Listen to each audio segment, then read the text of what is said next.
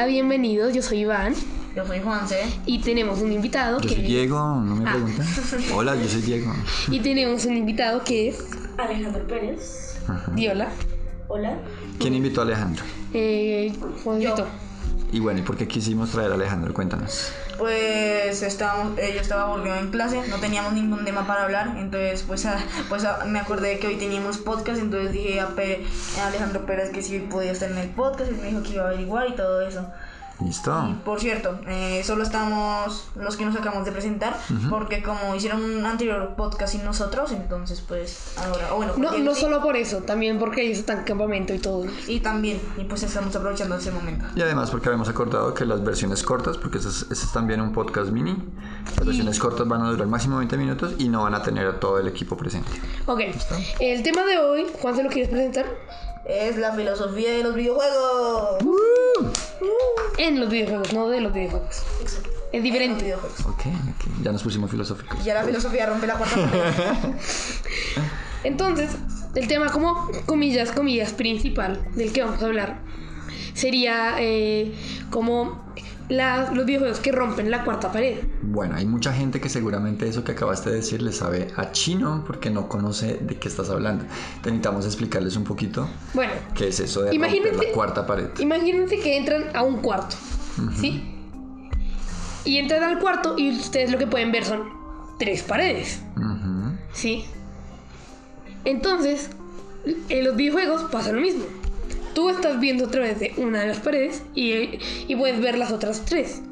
Pero los personajes pueden romper la cuarta, que es donde estás tú, y lo que hacen es dirigirse hacia ti, eh, mover la cámara, eh, hablarle a los, a los programadores. O como cuando estoy viendo yo una película y que la cuarta pared sería la pantalla del televisor. Como algo así. Que el de la película dice, eh, cómete tus palomitas, o Juanfe, ¿algún ejemplo? Un ejemplo. Tenía un flashback de, de, de Deadpool. Deadpool, Deadpool, por ejemplo, rompe bastante la cuarta pared. desde los por ejemplo, una película que esté siendo interrumpida por un bebé llorando, puede que un, un personaje diga que se calle. Ah, sí, pues, podría pasar, aunque nunca he visto ninguno. Creo que yo sí. un- No me Bueno, acuerdo el nombre. y lo que vamos a hablar no es directamente de los videojuegos, porque estamos hablando de filosofía, por Dios, concéntrense, sino de si nosotros tenemos una cuarta pared. Si nuestra vida puede llegar más allá, hay un punto afuera de nuestra vida y no somos lo real, sino lo ficticio. Listo, entonces como bueno. Como... Yo reemplazo a Díaz. sí, te pusiste profundo.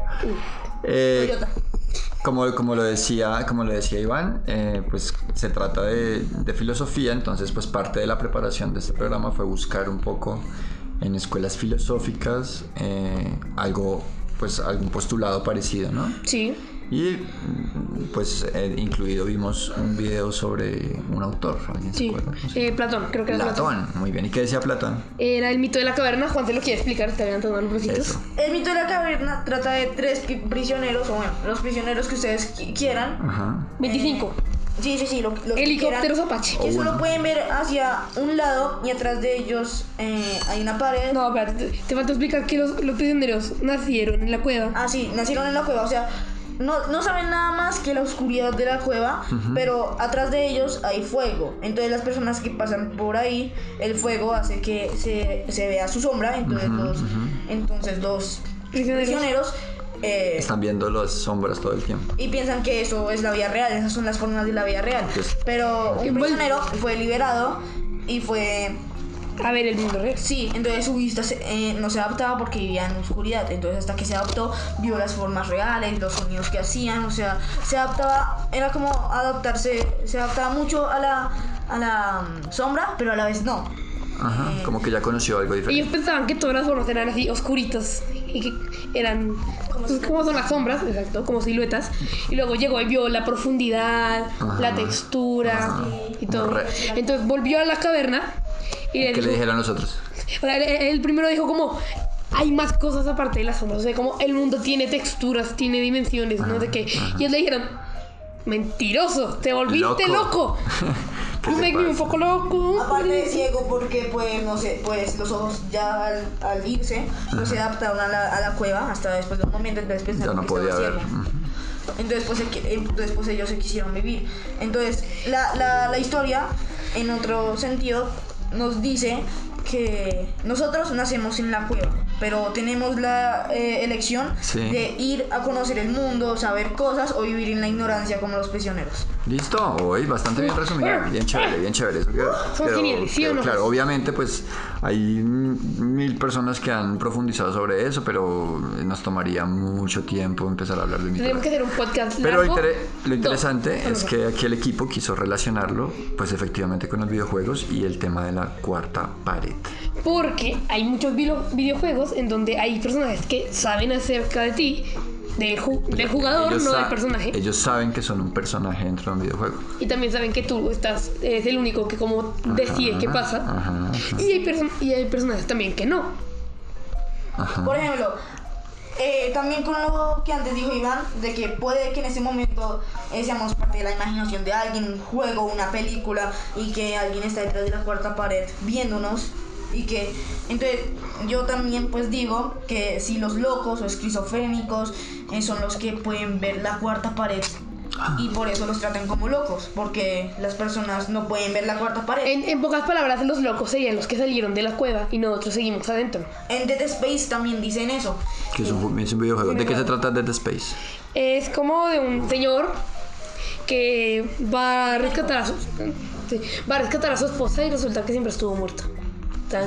Y, y el, ma- y el señor estaba en una nave espacial donde habían aberraciones y todo eso, pero uh, en la secuela hay un doctor eh, loco, loco entre comillas, porque en realidad no estaba loco, estaba viendo la realidad. Que le dice en un momento que lo están viendo que, y, y después mira la cámara y dice que dejen de mirarlo. O sea, se vuelve todo como que mira la cámara y ¡ay, no me miren! ¡Ah! No fotos, no fotos, por favor, no. No fotos. Soy muy famosa, ¿no?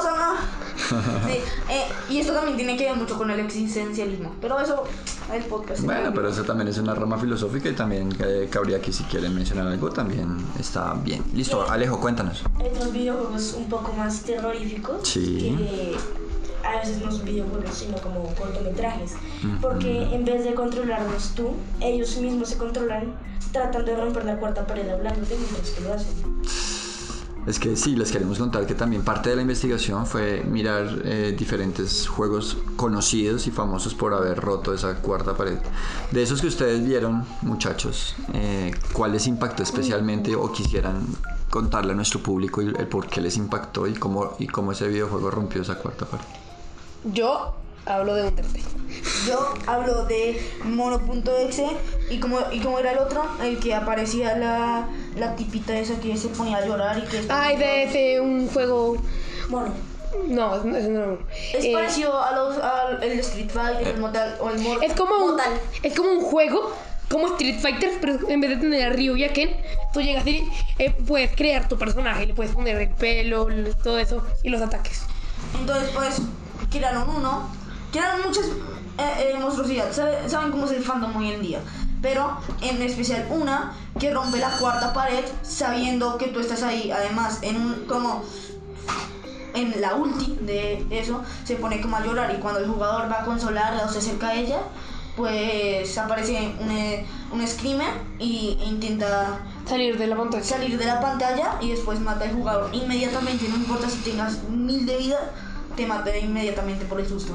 Mm, Listo, Alejo. Patuto. en otro videojuego que al momento de perder eh, tu personaje tiene una cinemática intentando comunicarse con su si no estoy mal es el general y le dice que apague la consola Ah, Gear. Sí, que la, la misión salió completamente fallida apaga la consola ya sí. Imagínate estar solo en la casa jugando eso. Y yo, yo hablaré de Undertale. Listo, háblanos de Undertale. Undertale es un juego el cual rompe la cuarta pared muchas veces, muchas veces. La mayoría de los personajes, yo diría, conocen que tú estás ahí detrás. Diría que los pocos que no lo conocen eh, están medio bobos, bueno. Eh, eh, hay varios, yo quiero recalcar en dos, o bueno, tres. Eh, el primero diría Sans. Sans es como un pequeño esqueletito y siempre sabe que estás ahí. De, eh, ah, mira la cámara cuando peleas contra él. eh, primero habla acerca de los turnos, acerca de que se va a quedar en su turno y no te va a dejar atacar. Esquiva los ataques O sea, to- diciendo... todo el tiempo te están hablando a ti como jugador. Sí. Eh, ah, esquiva los ataques diciendo que, que si esperas que te quede quieto para recibir el golpe. O sea, hello. Y también, también Eh, lo de las muertes. Es decir, y, y cada vez que mueres en la pelea y vuelves a ir a, a la pelea, él sabe cuántas veces has muerto. Dice como, es la cara de alguien que ha muerto dos veces seguidas. Y no sé qué dice. Eh, también está Flowey. Flowey es una flor. Una flor que sabe que estás ahí. Desde su primer diálogo, sabes que es mala, te quiere matar. Eh, cada vez que, o sea, al principio, tienes la oportunidad de matar a un personaje muy importante, que es Toriel.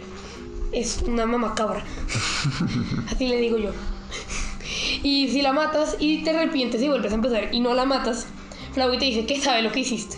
Que sabe que la mataste y te arrepentiste y volviste a empezar.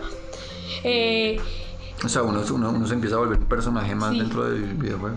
eh, sabe cuando reseteas, cuando la matas en una de las rutas, ella te dice que si pensabas que matarla solucionaría todo el problema. Eh, y en la última pelea, literalmente cierra el juego, borra tu partida y. Bueno, es la- de la ruta neutral, porque tiene tres rutas. Eh, cierra el juego, borra tu partida y tienes que pelear contra ella mientras manipula los archivos del juego. Wow. Eh, perdón por interrumpir, No pero también, también hay otro personaje, Chara. Sí, ese era el último que quería hablar. Chara es. Bueno, para explicarles esto tengo que explicarles un poquito, no voy a alegrarme mucho que después nos pasamos del tiempo del podcast. Hay una enzima, un poder mágico en Undertale que es la determinación, que te hace que cada vez que mueres puedes volver a empezar. Pero si alguien eh, eh, tiene, o sea, solo puede haber una persona con determinación en todo el mundo. Chara era la que tenía determinación antes que tú, por eso que tú puedes. Ujú. Entonces, Chara, al final de la ruta genocida, cuando matas a todos, ella se libera de tu cuerpo porque siempre estuvo encerrada en ti. Ella, ella te dice que gracias a, todo, a todos los niveles que subiste, ella fue liberada. Ok. Le habla al jugador, no le habla al personaje. Eh, eh, dice, eh, o sea, primero te dice que eliminen el mundo, porque ya no tiene sentido, porque ya, ya lo destruyeron. Y si tú le dices, si tú le dices que sí, pues simplemente lo destruye. Y si le dices que no, ella te pregunta que de cuánto creías que tú tenías el control, como que te mata, comillas, comillas, te mata y cierra el juego. Y no lo puedes abrir hasta 10 minutos después. Y cuando lo abres, ella te pregunta que si quieres volver a entrar, tienes que venderle su, tu alma. Ok. Bueno, de los que vimos a mí me impactó uno que es como un simulador de citas en... Ah, sí, Doki Doki Li- Japonés. Literature Club. Y que había un personaje que se llamaba Mónica, ¿era? Sí, creo que Mónica. Que, se, que la chica se vuelve como obsesionada con uno como jugador y empieza como a hacer cambios en el código del juego para borrar a las otras personajes.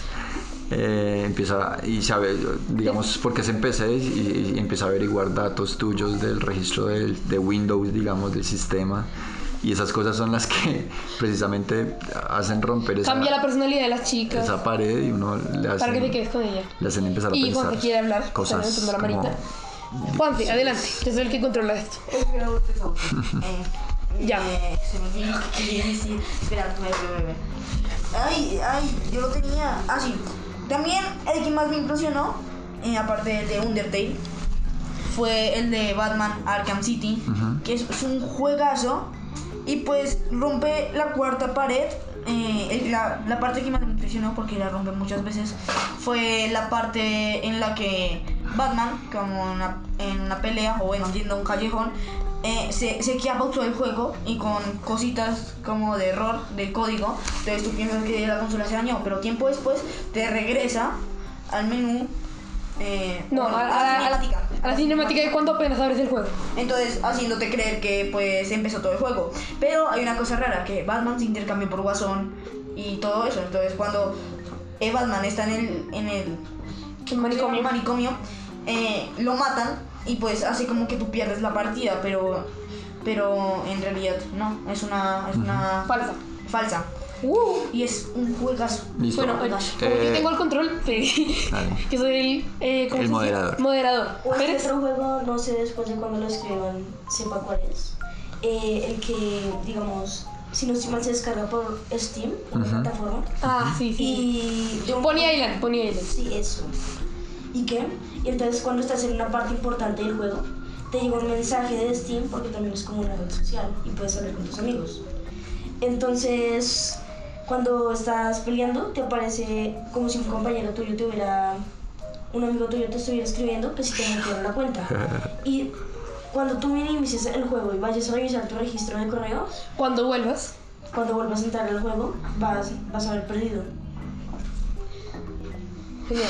con, con un screamer. Y también, y también, y también quería hablar Bueno, de- termina tu idea. Termina tu idea. de, de Mono.exe, que no alcancé a hablar de él.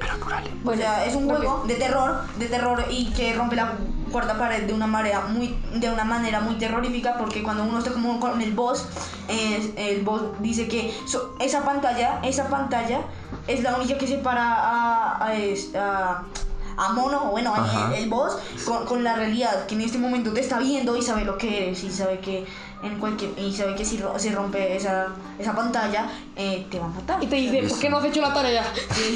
¿Qué haces aquí jugando? Y Diego, ¿qué Eh, sí, eh, pues es que al principio pusiste algo muy interesante, Iván, y era que, que, que, que trae- era traer ese, ese concepto de cuarta pared a nuestra vida real. Eh, ¿Ustedes creen que hay alguna manera de comprobar que en ese momento no estamos en una simulación o en un sueño o en algo, una situación similar? Espérate. Una manera de, ¡Au! No, sí me dolió. de romper esa cuarta pared en nuestra vida. No. Pues yo no creo que haya ninguna prueba de que estemos en una realidad. Nunca hay, no, no creo que seamos una realidad. Pienso que somos más bien una creación de algo más importante que nosotros. Eso es súper Podría ser que todo lo que estamos haciendo y todo lo que vamos a hacer ya está planeado. Alguien dijo, bueno, vas a hacer tal cosa, luego tal cosa, luego tal cosa. Como, la, como la idea de destino. Cada acción que haces, Ese tema está bueno también. cada acción que haces, alguien te dijo que la tenías que hacer. Alguien te programó diciendo, bueno, vas a mover el dedo, vas a empezar a hablar acerca de los videojuegos, vas a escuchar un podcast, le vas a dar like al podcast, tienes que hacerlo. O sea, sí hay algo más eh, afuera de nosotros. Puede ser. ¿Tú qué piensas de eso? ¿Hay, ¿Habla alguna manera de...? Pues no sé, la verdad no sé. Quédate en shock. En este momento puede. También yo tengo una prueba que en este momento puede que nuestra mente sea nuestro código. Y en realidad no tengamos mente, sino código. Listo. Sí, por ejemplo, Y que. en realidad cuando alguien está enfermo es porque está hackeado, entonces lo deshackean. Hagan así. Que quedan a punta de antibiótico. Eh, Los antibióticos son eh, antivirus.